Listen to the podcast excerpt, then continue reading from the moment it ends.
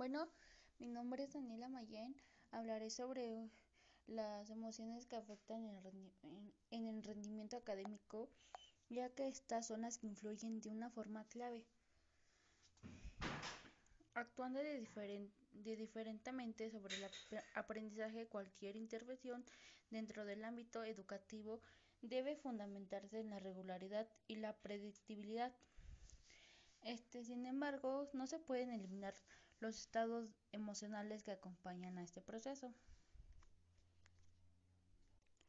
Para la persona puede llegar a entender la influencia de las emociones en su comportamiento, pues se debe desarrollar una serie de habilidades relacionadas con la capacidad para comprender los estados afectivos y aprovechar ese conocimiento para orientar la conducta y responder apropiadamente a los, a los estados anímicos de la persona que, que suele pasar.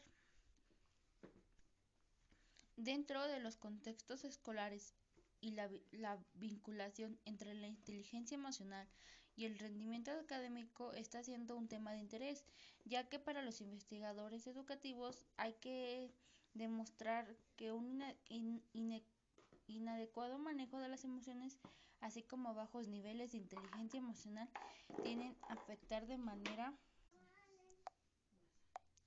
si hablamos de la motivación, podemos afirmar que las personas de alto rendimiento emocional se automotivan, adoptan este comportamiento más por satisfacción personal que por conseguir cierto estatus o dinero. Además, suelen ser muy optimistas y más propensas a superar las adversidades de la vida. También ya que supone la capacidad del alumno para poder responder a los estímulos educativos es una medida de las capacidades del alumno que expresa lo que esté lo que esté aprendido o ha logrado del proceso formativo que ha llevado en su ciclo escolar. Y esto sería todo.